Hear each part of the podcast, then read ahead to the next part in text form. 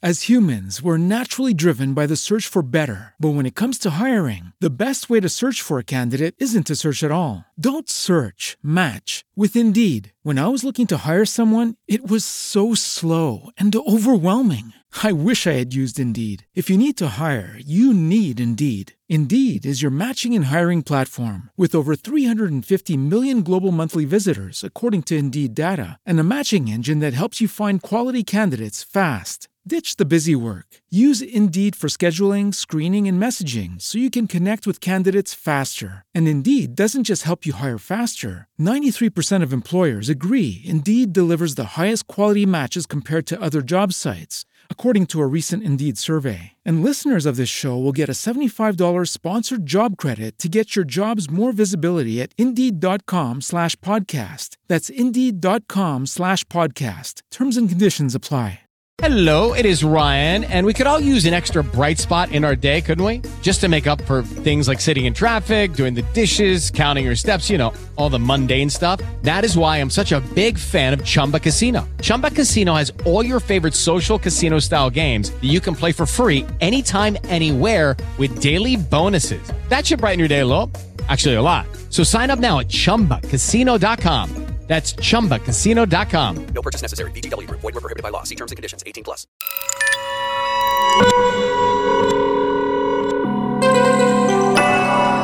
Podcasts Bangerils FM.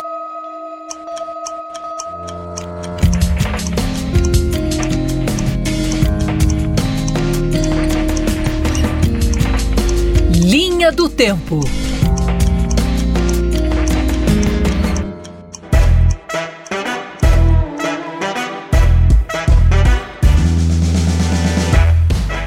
Coisa é o olhar que se tem estrangeiro sobre a velhice, outra coisa é o velho falar por ele mesmo. Enquanto o, os países da Europa tiveram décadas nesse crescimento do número de idosos, da longevidade, no Brasil, por exemplo, nós vamos ter uma curva muito mais exponencial. O que eles levaram sete, oito décadas para atingir 25% da população idosa, nós vamos atingir isso em menos de uma década. Lá em Singapura, um quinto dos moradores tem mais de 60 anos, é o que eles estão chamando de tsunami prateado. Estão despertando para uma espécie de consciência do envelhecimento e das incapacidades que o envelhecimento também nos traz. Eu acho que tudo parte do respeito e da inclusão. Uma pessoa idosa para se deslocar da sua casa até o supermercado, a farmácia, que sejam três quadras, ela precisa efetivamente ter algum espaço para descansar.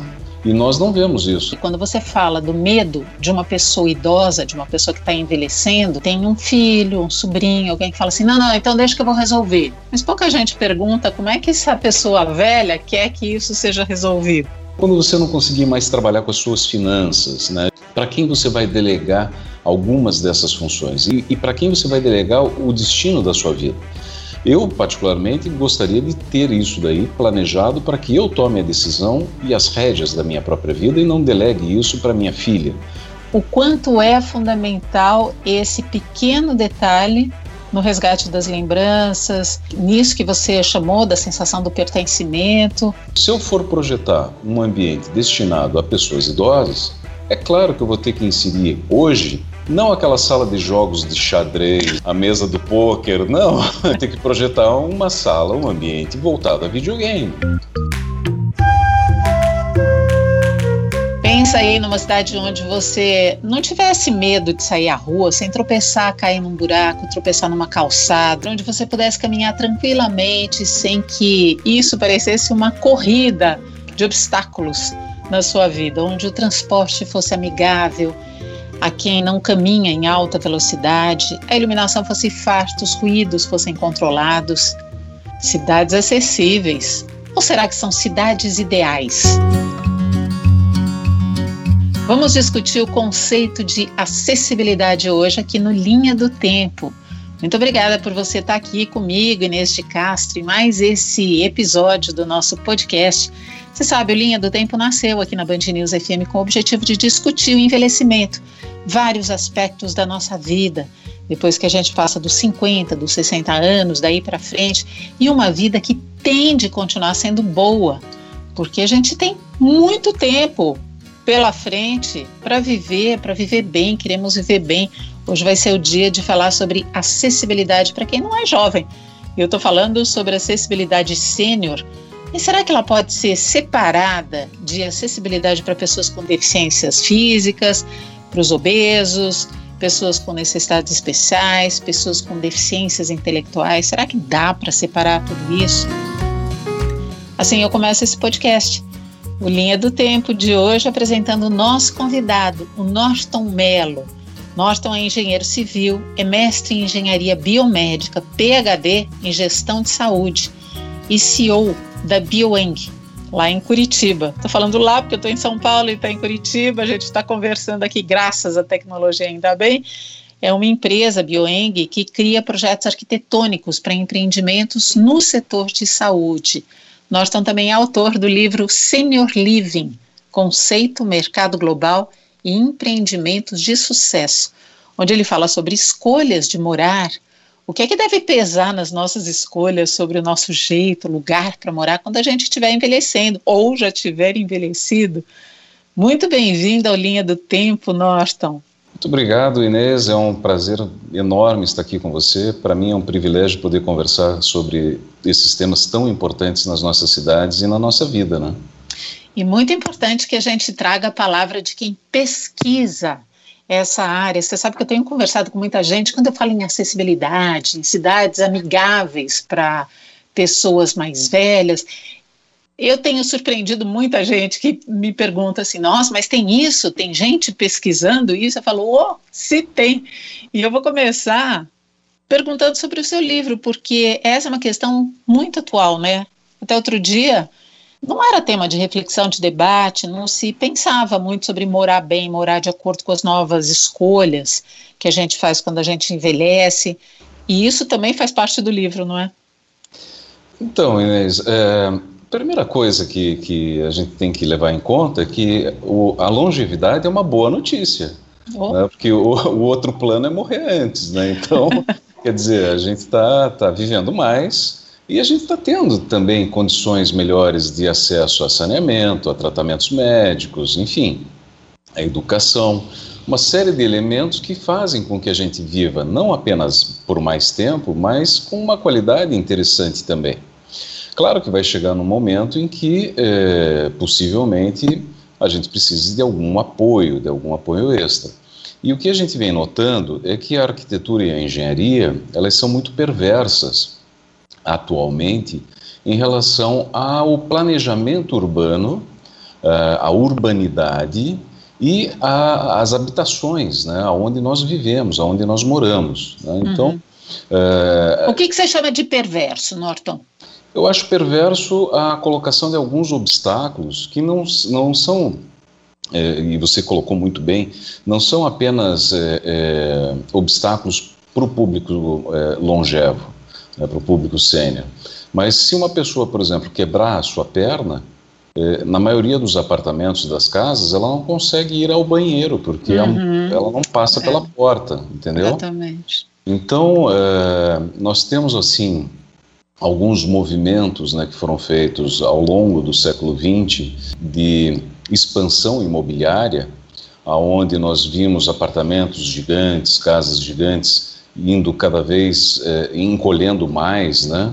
E sendo cada vez menores. Hoje nós temos apartamentos de 12 metros quadrados. Eu achei um absurdo quando eu vi isso. É incrível isso, né? Como é que uma pessoa vive nesse espaço e tem muita gente que vive. E tem muita gente que vive. Então, nós temos vários movimentos. E agora, até a pandemia começou a acelerar esse processo, é, de verificar que, opa, é, nós precisamos ter ambientes que não sirvam apenas para que a gente. não, não sejam só dormitórios, mas sejam lares, né? sejam ambientes que nós possamos nos desenvolver de uma forma saudável, né? mantendo as nossas habilidades. Né? Isso que é muito importante, especialmente quando a gente fala do público sênior, onde há um decréscimo dessas habilidades motoras, cognitivas e até mesmo sociais.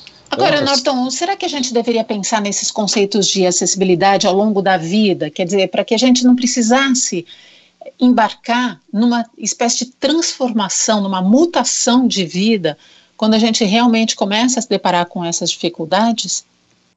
Eu acho que sim, essa seria a situação ideal. Então, é, até o movimento da ONU de Cidade Amiga dos Idosos, das pessoas idosas, que iniciou lá em 2005, né, em 2007 se estabeleceram alguns parâmetros para medir é, essas, essas condições de acessibilidade, enfim, de amigabilidade, né, é, trata justamente desse movimento. Né? Nós não precisamos estar longevos ou chegar na velhice para daí então eh, nos preocuparmos com esses aspectos. A gente pode tomar essas atitudes antes. E aí nós temos dois movimentos, né? Nós temos um movimento de políticas públicas e um movimento de nós próprios, né? Enquanto cidadãos, é, prepararmos né, a nossa sociedade para isso. Eu costumo dizer que as escolas de engenharia e de arquitetura elas não possuem nenhuma disciplina voltada à saúde e bem-estar. Então, como um arquiteto, um engenheiro sai da faculdade sem essa sensibilidade de se projetar ambientes, seja, sejam públicos, sejam espaços livres, ou sejam até uh, esses ambientes mais habitacionais, na casas e apartamentos, sem essa, essa visão de promoção de saúde e bem-estar. Eu acho que isso é o, é o fundamental. Norton, de acordo com as normas da Associação Brasileira de Normas Técnicas, que trata né, do tema da acessibilidade das edificações, dos espaços, dos equipamentos urbanos. As cidades acessíveis, elas devem ter rampas de acesso, transporte público adaptado, aquele piso tátil que tem aquelas bolinhas, né, para a pessoa, se ela for uma deficiente visual, por exemplo, que ela perceba que mudou o piso ou que indique o caminho por onde ela está indo, que tem avisos sonoros. O Brasil tem poucas cidades que são consideradas exemplos de acessibilidade para os mais velhos, ou a gente já está num bom caminho? Não, acho que a gente tem muito a evoluir. Na, na verdade, não é privilégio só do Brasil essa, essa fraqueza, vamos dizer assim. Nós temos apenas 940 cidades em todo o mundo, em 46 países, que têm algum movimento nesse sentido. Agora, quando você fala de acessibilidade, é importante para quem tá, está nos ouvindo e, e é importante que a gente tenha em mente que a acessibilidade motora é uma das acessibilidades, né? Então, pessoa que tem dificuldade para caminhar ou que, ou que é cadeirante é, é, um dos problemas, talvez seja o que mais impacta é, nas cidades como um todo, porque isso influencia como você bem disse, né, na regularização das calçadas, eh, nas guias rebaixadas, no acesso aos ônibus, metrôs e outros meios de, de transporte. Então, nós temos realmente essa, essa preocupação maior quando a gente pensa em acessibilidade, no, principalmente no cadeirante. Como você falou, é, avisos sonoros e visuais, isso também é, são elementos extremamente importantes, porque com o passar do tempo, especialmente para o público sênior, nós temos uma, um decréscimo de acuidade visual e de acuidade auditiva também. Então, uh, todos esses elementos, seja, novamente, seja numa habitação num prédio uh, comercial, corporativo, um prédio público, ou seja, uh, em ambientes externos na nossa cidade, a acessibilidade ela deve ser total, né, como você falou também. Você citou o obeso, é, pessoas que talvez tenham uma, uma dificuldade de, de altura, né? é, enfim, nós temos aí N situações que a gente pode citar, aonde é, nós podemos criar elementos né, para facilitar a vida. E aí eu te digo que cidades menores têm uma chance única de implementar essas ações durante o seu desenvolvimento. É muito mais difícil para São Paulo, grandes capitais, poderem fazer essa movimentação de uma forma mais massiva. Então, cabe aqui uma provocação a todos os prefeitos aí de trazer esse tema uh, ao desenvolvimento das suas cidades. Se proporem a ser cidades modelo, quem sabe, né, uma proposta excelente Norton, vamos falar um pouquinho sobre moradia, porque a pessoa quando envelhece, ela não quer viver num ambiente que lembra um quarto, uma ala de hospital, né? Eu penso que a pessoa está mais interessada em viver com facilidades, basta isso. Acessibilidade é uma condição que deve ser sentida, né? Não necessariamente vista, como você está colocando. A gente precisa perceber que a vida está mais fácil, mas não necessariamente isso é uma questão visual. Fala um pouquinho dessa percepção da acessibilidade. Nossa, agora você tocou num tema que é a minha paixão, né? é, veja, é, quando a gente pensa em uma habitação institucional né, para abrigar pessoas idosas, a nossa memória afetiva ela é muito ruim, porque a, a, gente pensa já em asilo, a gente pensa em manicômio, a gente pensa muito mais numa prisão, é. Em instituições prisionais, até porque normalmente a gente não consegue enxergar o que é feito atrás dos muros, né? Então, é, é essa permeabilidade da edificação com a comunidade, ela é praticamente inexistente, né? E, de novo, não é privilégio só do Brasil, tá? Isso daí acontece em todos os países. Mas, assim, é, pode ser diferente, aliás, deve ser diferente, deve ser mais alegrador, deve ser mais vibrante. A, a, o envelhecimento não pode ser uma coisa chata. Né? Não pode ser preso ao sofá, cozinha e quarto. É, esse, essa triangulação é, é, é, deprimente, né? Até porque o perfil da pessoa que envelhece, aqui no Brasil estou falando, né? No resto do mundo talvez seja um movimento semelhante. A gente está ganhando uma autonomia que nunca tivemos. Quer dizer, estamos tendo acesso a uma porção de coisas que nós nunca tivemos, a, a, longevidade, apesar da pandemia, mas a nossa perspectiva de vida é maior do que foi há décadas. Então, a gente tem possibilidades, as, as ofertas de saúde têm nos propiciado isso. A gente tem uma velhice hoje que é muito diferente do que tiveram as nossas avós, nossas bisavós, não é? Então, nós somos velhos diferentes, é preciso enxergar isso. Ah, sem dúvida. E aí vem de encontro ao, ao que você falou um pouquinho antes.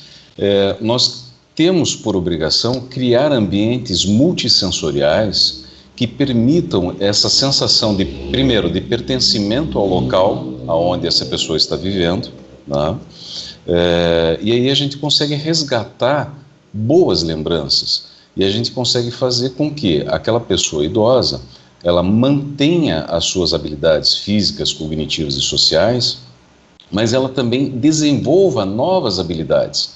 Quantos, quantos de nós já é, na fase adulta é, queríamos talvez aprender a tocar um instrumento ou aprender uma nova língua e não tivemos oportunidade durante a, a, o período de, de intenso de cuidar de filhos, de trabalho, etc. E quando chega esse momento é, um pouco mais tranquilo, vamos dizer assim, ou que deveria ser um pouquinho mais tranquilo, é, o que que a nossa residência ou uh, o nosso lar, como que ele estimula essas sensações? Então, mesmo que a pessoa esteja institucionalizada, né, no, na, na, nos, nos, senior livings, né, nas, nas instituições de, de, que abrigam né, moradias para pessoas idosas, é, como que nós fazemos com que aquele ambiente seja estimulante? Né? Desafio, né? hein? Desafio esse, então, né? É, é, é, um, é, um, desafio, mas é um desafio gostoso, porque uhum. a gente vê que é, a aplicação de cores, né, a lembrança olfativa até, se você colocar lavanda, jasmim, né, um jardim terapêutico que a gente chama, o Healing Garden, nós conseguimos resgatar muitas das lembranças positivas que aquela pessoa teve ao longo do, do, da sua vida. Parece um detalhe tão pequenininho, né, Noston, mas o quanto é fundamental esse pequeno detalhe no resgate das lembranças, nisso que você chamou da sensação do pertencimento. E são, e são elementos não necessariamente caros, né? É, uhum. podem ser aplicados a, a, qualquer momento. Eu vou te dar um dado que é muito interessante. As pessoas mais jovens, aí, a, a meninada, da, os adolescentes vão, vão, vão começar a conversar com os pais de forma diferente. Tem várias pesquisas que mostram que o uso de videogame né, aumenta o hipocampo cerebral. O hipocampo cerebral, com o passar dos anos, ele vai diminuindo o seu volume, e isso pode acarretar, pode estar associado a algumas demências.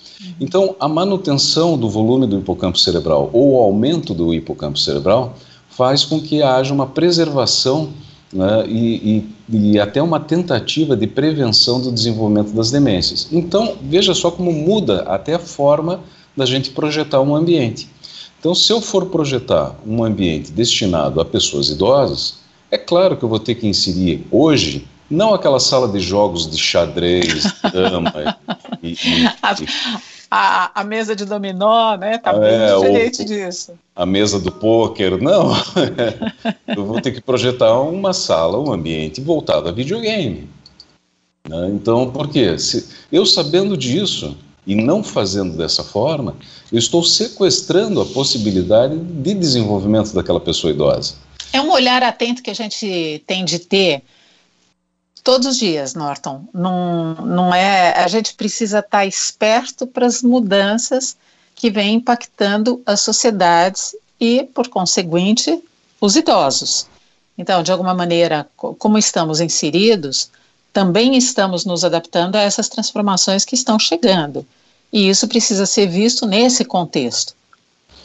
É, e, e, e, veja, eu, eu, vou trazer um depoimento que eu fiz uma entrevista ainda na, durante a, a, tese do doutorado com uma residente de um abrigo, né, de um abrigo não, né, de um, que eu chamo de hotel de, de luxo de longa permanência para idosos na Flórida. E eu perguntei para essa senhora é, como que ela se sentia ali, né, se não era melhor ela morar com os filhos, né? Hum. Daí ela falou, ah, meu filho, eu morava antes com a minha filha, mas eu era uma prisioneira. Eu falei, como assim? Não, porque ela falava, mamãe não faça isso, mamãe não faça aquilo. Eu era inútil. Aqui não. Aqui eu sou dona. Aqui eu pertenço a esse lugar. Ah, mas a senhora tem mais um filho. Não, eu tenho, meu filho, a minha nora são maravilhosos. Eu também morei um tempo na casa deles. Mas o meu filho sai às 7 horas da manhã para trabalhar e volta às 7 horas da noite. Eu fico sozinho em casa, sem conversar com ninguém. Ele me deixa com todo luxo, com, todo, com, com todos os canais de televisão, com alimentação, tudo certo. Mas quando eles voltam, eu quero conversar e eles já estão cansados, eu não quero aborrecê-los. E à noite, eu gosto de tomar um, um pouco de leite. E eu não vou fazê-los acordar às 11 ou à meia-noite para me trazer o leite. Aqui não. Aqui a, a minha cuidadora ela traz o leite às duas horas da manhã e ainda conversa comigo. Maravilhoso. Quer dizer, ela, ela, ela quebra toda aquela nossa falsa imagem cultural de que o melhor lugar para a pessoa idosa é dentro de casa com a sua família. Bem legal você estar tá trazendo isso, Norton, porque você tem uma formação de engenheiro civil, né? Então a é. gente, se pudesse pensar assim, qual é a formação que deixa a pessoa com o pensamento mais objetivo, mais direto para as coisas, mais resolutivo, mais é a tua visão humana que te trouxe essa concepção da importância de observar as fases da vida. Tudo isso converge para essa ideia, nada mais é do que observar a fase da vida, os nossos quereres, os nossos desejos, que são diferentes e que precisam ser olhados. E, e, e note assim, uh, eu converso muito com incorporadoras, com construtoras, né, que veem nesse mercado da longevidade uma oportunidade muito grande de crescimento imobiliário. E de fato é que nós temos aí uma, um crescimento demográfico bastante acentuado nos próximos anos para a América Latina. Né? Então, enquanto a Europa vai crescer em torno de 23% a população idosa, nós aqui na América Latina vamos crescer 71%. É um número bastante expressivo, né? e isso, lógico, que alerta é, toda, toda a sociedade e todos os mercados. Né? É, agora, eles têm um grande medo de rotular uma edificação, um prédio, por exemplo, é, como sendo amigo do idoso, como sendo amigável, como sendo um, um senior residence, né? Vamos dizer é, porque aqui no Brasil a gente ainda associa a palavra velha a tudo que está estragado, que não serve mais, tudo que a gente não quer. É por isso, talvez. É, é, é, é, é pejorativo. E daí eles falam para mim, ah, Norton, mas quando você projeta lá nos Estados Unidos, é, lá eles têm uma cultura de sair de casa e ir para esse tipo de moradia.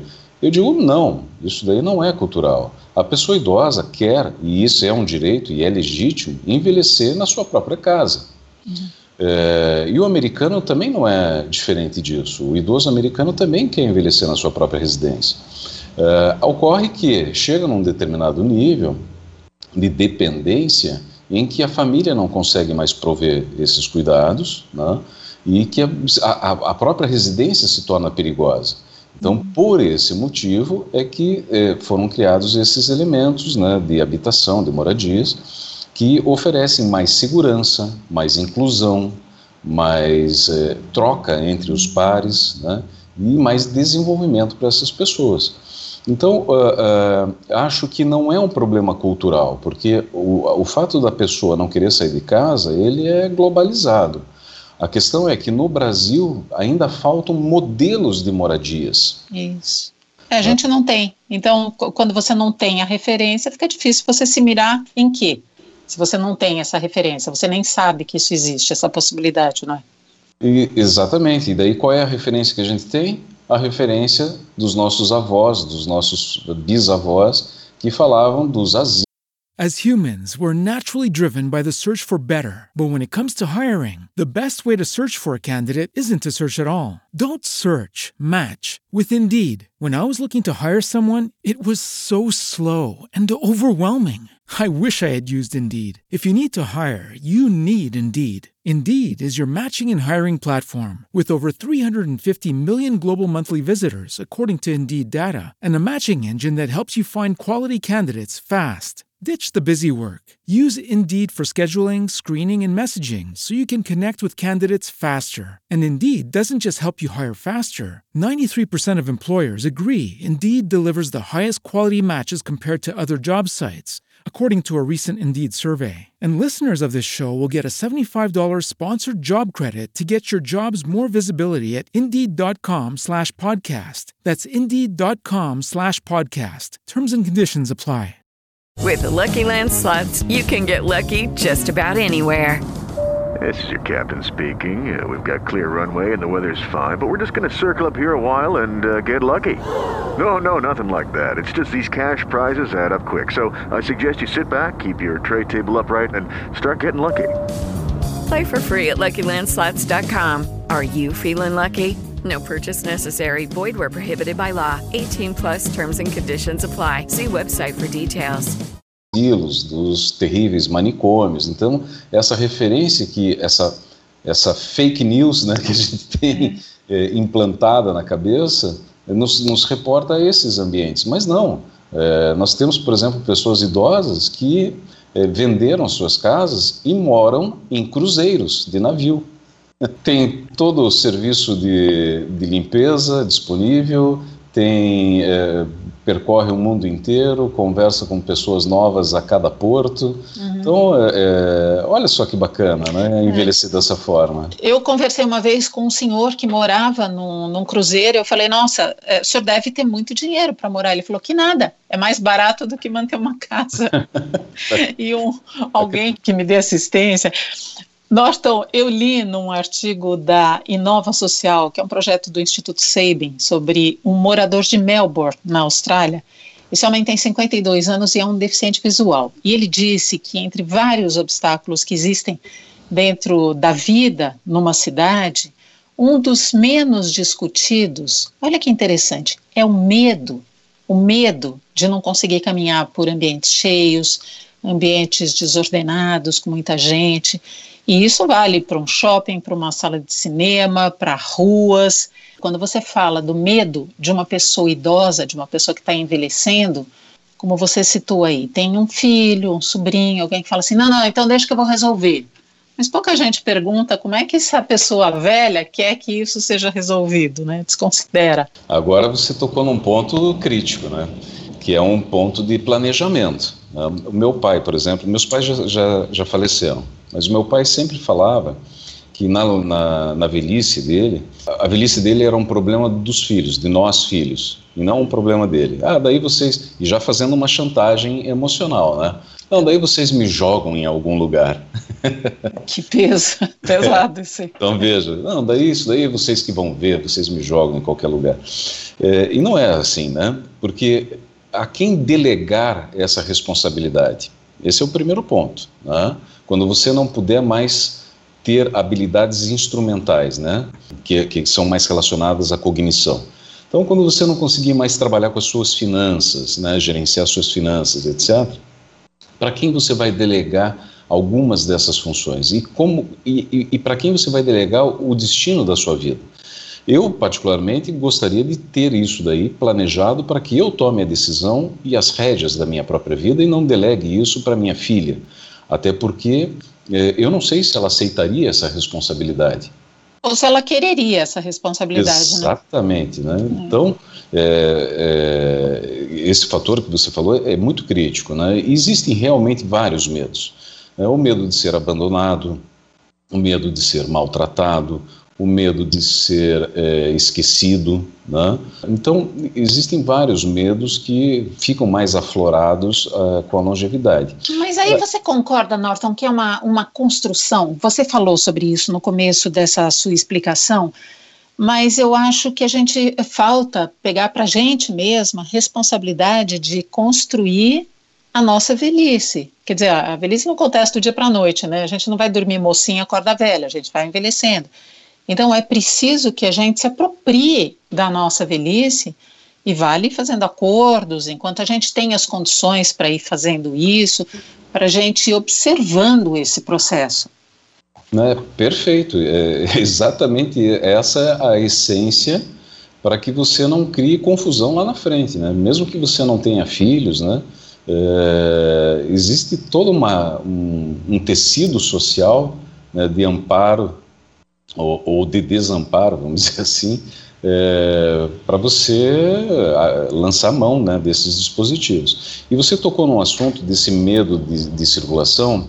É, a minha origem lá na, na engenharia civil e na, na, mais ainda na engenharia biomédica foi em projetos de hospitais, de clínicas, né?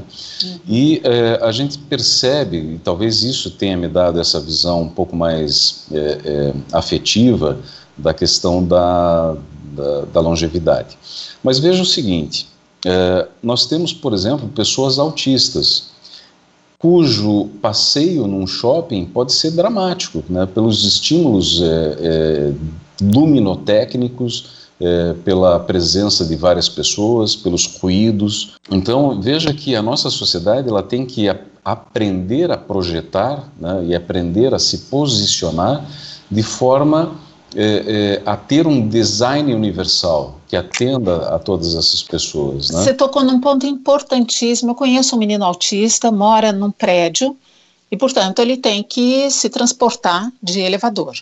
E ele conta os segundos que a porta do elevador fica aberta no prédio dele, que são X segundos, não sei quantos. E quando ele vai ao shopping, a mãe sempre descreve esse problema, de que a porta do elevador é sempre mais rápida do que ele está habituado. E isso causa uma desorganização no cérebro dele, ele fica muito atordoado. E eu já observei muitos idosos ou pessoas com deficiência física entrando em elevador, e não é incomum que aconteça aquela cena super constrangedora que a porta fecha em cima da pessoa e, e, aí você tem que contar com a ajuda de alguém, e depois a, pessoa, a própria pessoa fica constrangida, ah, desculpa aí, ah, obrigada que você se segurou, como se ela tivesse de ser digna da pena dos outros. Então, quando você fala em norma universal, também diz respeito a coisas desse tipo, né? Então, é, cabe também, novamente, ao poder público ter uma fiscalização sobre. Porque nós temos as normas, nós temos as legislações. O Brasil é muito rico até é, nesse campo, mas uhum. falta ainda uma fiscalização mais efetiva nesses, nesses fatores, né? E faltam também, quer dizer, quando a gente pensa nesses ambientes, de, nesses espaços públicos, né? Falta também uma visão. É, dos materiais de acabamento, né, de, nós temos pisos que são absolutamente escorregadios, né, extremamente perigosos. É, e para as pessoas idosas, agora tomando mais essa, puxando a sardinha para o lado das pessoas mais idosas, nós temos é, as calçadas de, de pedras, né, de, de petit pavé ou de, de lozinha, de granito, são, são calçadas muito perigosas, né? Então, é, esses elementos é que fazem com que a nossa é, urbanidade fique mais aflorada e possa atender de uma forma melhor a todas essas características, né? não só para as pessoas idosas, mas para os cadeirantes, para os autistas, é, enfim, até para uma pessoa rígida, né, que eventualmente passa por algum problema de saúde ou de locomoção e precisa ter é, mais acesso, né, mais acessibilidade. Norton, vou citar um outro exemplo de cidade acessível que é Singapura. Lá em Singapura, um quinto dos moradores tem mais de 60 anos. É o que eles estão chamando de tsunami prateado. Adorei esse termo. E estão despertando para uma espécie de consciência do envelhecimento, isso que a gente citou ainda há pouco, e das incapacidades que o envelhecimento também nos traz. E rápidos, eles passaram a se dedicar ao que a ONU chamou de design universal, que é isso que você está citando, né? Exatamente para encorajar a acessibilidade nos empreendimentos, nos espaços livres de colunas, por exemplo, né? Vamos livres que favorecem o deslocamento, em prédios comerciais, por exemplo, aquelas recepções onde a pessoa não precisa se curvar, onde é mais fácil ela acessar, ela chegar, ela não precisa de um interlocutor para falar por ela. Vamos explorar um pouquinho isso aqui no Brasil. Quando a gente fala em design inteligente pessoas para pessoas idosas, a gente está se referindo aqui. E o que, que seria necessário aqui no nosso país? É, eu acho que tudo parte é, do respeito e da inclusão, né? primeiro, primeiro ponto. I, imagine você que uma pessoa para se deslocar, uma pessoa idosa para se deslocar da sua casa até o supermercado, a farmácia, que sejam três quadras, quatro, cinco quadras, uma distância curta. Ela precisa efetivamente ter algum espaço para descansar. E nós não vemos isso, nós não vemos bancos ou uh, elementos em que ela possa se sentar, descansar, recuperar o fôlego para seguir a sua caminhada. Isso é difícil da gente encontrar fora dos parques. Né? É, eu digo isso no cotidiano da cidade, no centro da cidade, enfim. É, banheiros públicos né, também acessíveis à pessoa idosa. Isso também é complicado, né, porque nós não vemos isso com tanta frequência. Então, são elementos que a gente incorpora no design urbano e que promovem essa inclusão na vida cotidiana das pessoas, porque não existe nada mais dramático que você perder a tua independência. Uhum. Então, uh, e como que a gente cria elementos que mantêm essa independência? Dessa forma, né? É, a valorização dessa experiência no mercado de trabalho, é, atividades culturais, de lazer, de esportes, né? É, enfim, existe uma série de formatos, né? E até mesmo de comunicação com essas pessoas que devem ser respeitadas. Eu vejo o, o Martin Henkel, né, que foi um entrevistado seu, um grande Isso, amigo. Isso, já teve, já teve com a gente aqui duas vezes. O Martin é fantástico, né? E, e, é um grande amigo e é uma das pessoas que mais entende o mercado da, long, da longevidade aqui no Brasil. E a gente cita, né, o exemplo do shampoo.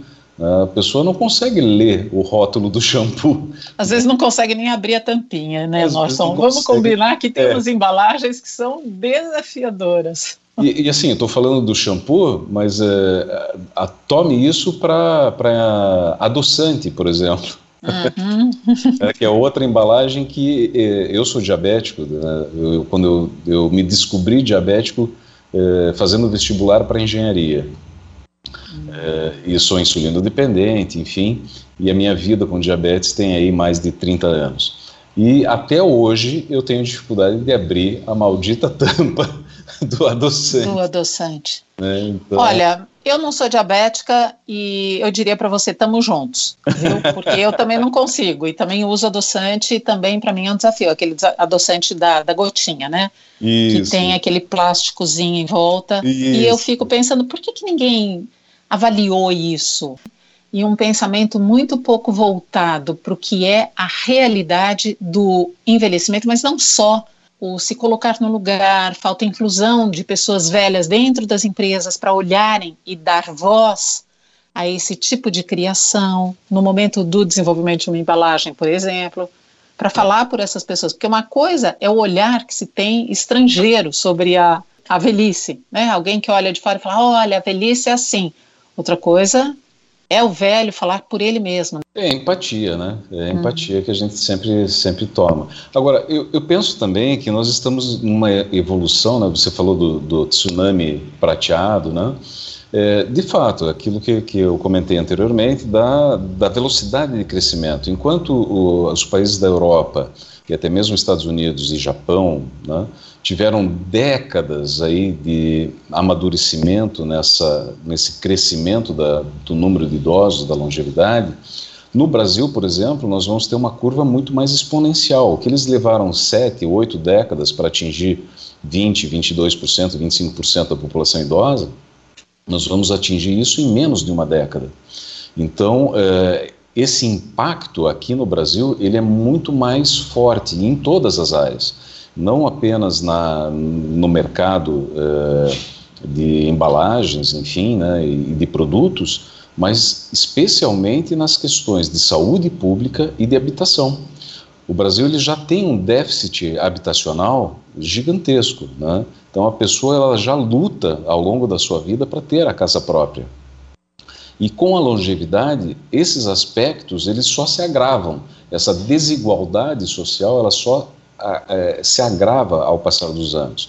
Então, eu não vejo outra alternativa para o Brasil, especialmente no atendimento à população mais humilde, que não através de políticas públicas sérias eh, relacionadas a, a, ao planejamento habitacional para a longevidade. Né? Note o quanto é difícil para uma pessoa acima de 50 anos é, pegar um financiamento num banco para comprar sua casa própria. Uhum. Né? Então, é, eu penso que isso passa por uma, uma revisão, né, não apenas de, de, conceitos, mas uma revisão moral enquanto sociedade. Né? Eu, eu acho que, que, que e, e, programas como o teu, que exploram é, essa esses temas, esses assuntos, e, e, a gente precisa estressar cada vez mais é, esses assuntos para que todos possam ter é, uma visão mais é, é, promissora né, desses avanços sociais que são tão necessários. Você sabe que quando a gente começou a fazer, estamos aqui no episódio número 40, quando a gente começou a fazer o Linha do Tempo, Noston, algumas pessoas falavam para mim, ah, é importante falar para os velhos também, né? E eu dizia, não, não, eu não estou falando para velho, eu estou falando para todo mundo, porque a velhice é uma coisa que faz parte da vida e é onde todo mundo quer chegar. E a velhice é exatamente isso que a gente comentou ao longo aqui da nossa gravação. Não é uma coisa que aparece na nossa vida, é uma coisa que vai acontecendo um dia depois do outro. Se a gente é. não pensar no envelhecimento, não projetar, não calcular, não planejar, ele será ruim, como tudo que vai ser na vida, né? Então não tem aquela coisa assim, ah, um dia magicamente eu vou me aposentar, um dia magicamente eu vou ficar velho. Não é assim que acontece. Por é, isso que o Linha do Tempo tem que ser para todo mundo. Todo mundo tem de ouvir e pensar sobre esse tema. Todo mundo faz parte dessa sociedade, onde tem novos e velhos.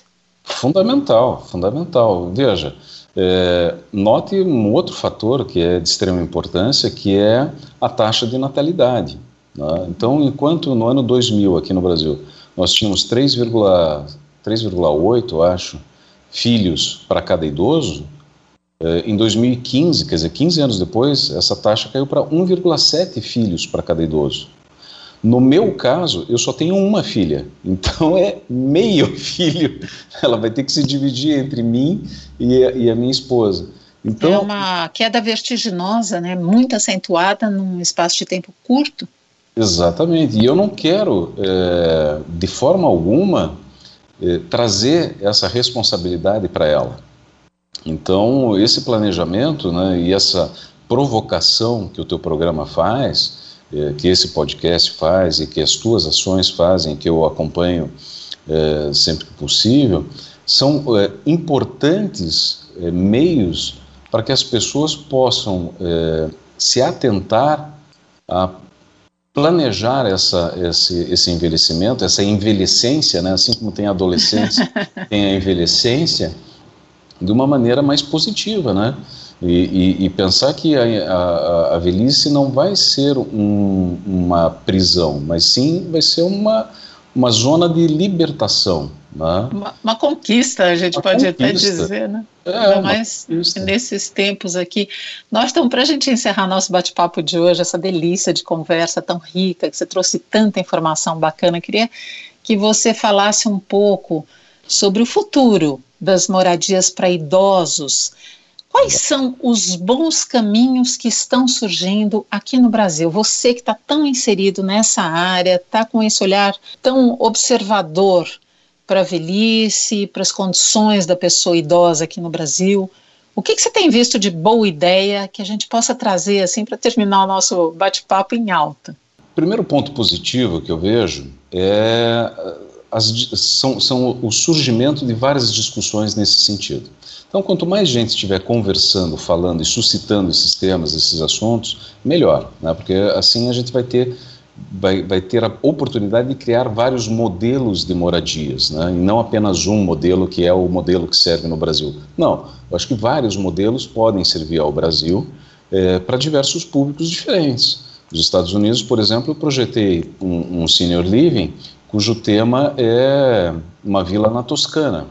Uhum, então, quero ir para lá, hein? Gostei dessa ideia. então, toda a ambientação é de uma vila na Toscana. A pessoa entra, tá, as cores, o som da natureza, não é som de música ambiente, não. É o som do vento, o som da chuva, é, é, do mar, se, se o tema for praia, e assim por diante. Eu vejo que nós temos que ter, então, primeiro ponto, é, surge, começam a surgir alguns modelos de negócios né, focados em moradias para as pessoas idosas. Então, isso eu acho que é um ponto já bastante positivo. Um segundo ponto é o desenvolvimento de automação domiciliar. É uma automação que não precise quebrar parede, não, nada disso. A automação que a gente faz através da rede Wi-Fi da casa. É, então, você consegue é, ligar a televisão, aumentar e diminuir o volume, mudar de canal, regular a lâmpada da sala, se eu quero ela mais intensa ou menos intensa, é, mudar a cor da, da, iluminação. Eu consigo é, regular o ar-condicionado, enfim, eu consigo fazer uma automação a, por comando de voz até. Não preciso nem estar ligado a um tablet ou um celular ou a um controle remoto. E por que, que eu acho que isso é positivo? Quantas vezes a gente já foi trocar de canal na nossa televisão e acabou indo para o HDMI 3, HDMI 4, e daí fica cinco minutos para voltar para o canal correto, para a linha correta, para daí poder mudar o canal. Então são, são situações que eu comparo muito a, ao surgimento do videocassete, né? Tinha videocassete de sete cabeças e aquela coisa toda quando as pessoas só queriam gravar o programa, né? não precisava ter programação de uma semana, de um ano inteiro. Então a simplificação desses elementos, né? É, acaba sendo muito promissor aqui para o futuro. Um, um, outro aspecto são os wearables, né? são uh, os dispositivos vestíveis, né? como o relógio inteligente, né? o smartwatch, que vai fazer a medição do, do batimento cardíaco, a frequência cardíaca, uh, muitos já estão prometendo até avaliação da pressão sanguínea.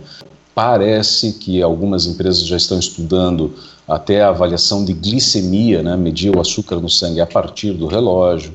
Então, são elementos que também facilitam o monitoramento dessas pessoas e podem prevenir quedas, podem prevenir situações de risco, como hiperglicemia ou hipoglicemia, enfim, uma série de, de outros elementos. Tem, inclusive, eu pesquisei durante o doutorado, uma vestimenta que possui alguns eletrodos e isso é, é como se fosse um, um, macacão e ele tem alguns eletrodos que é, quando a pessoa entra em marcha, quando ela caminha, esses eletrodos auxiliam na contração muscular e fazem com que esse caminhar seja mais seguro, mais forte, mais firme. Né?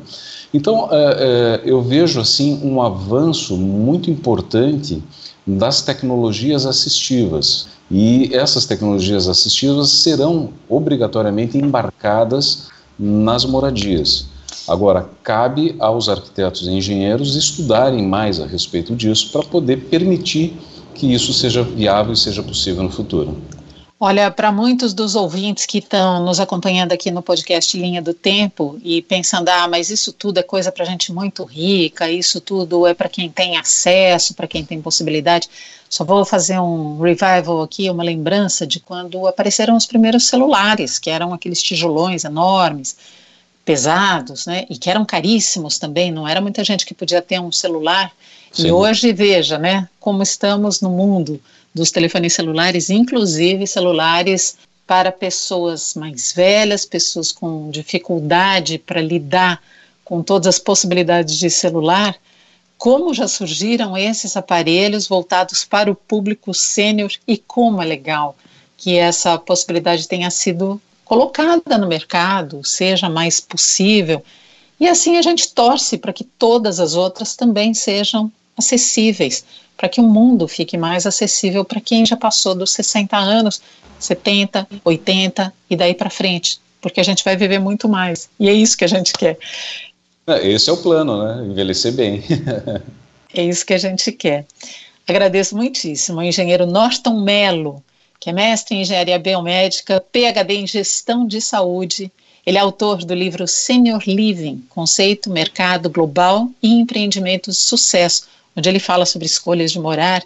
E o Norton, que vem se dedicando tanto a pensar e elaborar os projetos que atendam essas necessidades, essa expectativa de quem já passou dos 50, dos 60, dos 70, como eu falei, daí para frente, começa a enfrentar aí barreiras que nem sempre são fáceis de transpor. Norton, muito obrigada, foi um prazer aprender aqui com você. Obrigada.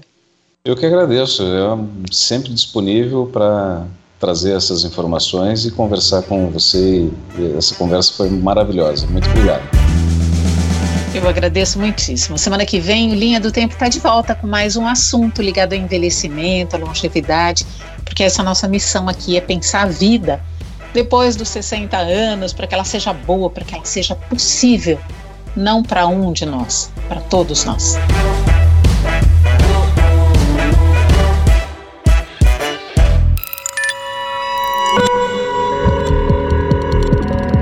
Podcasts Bangerils FM.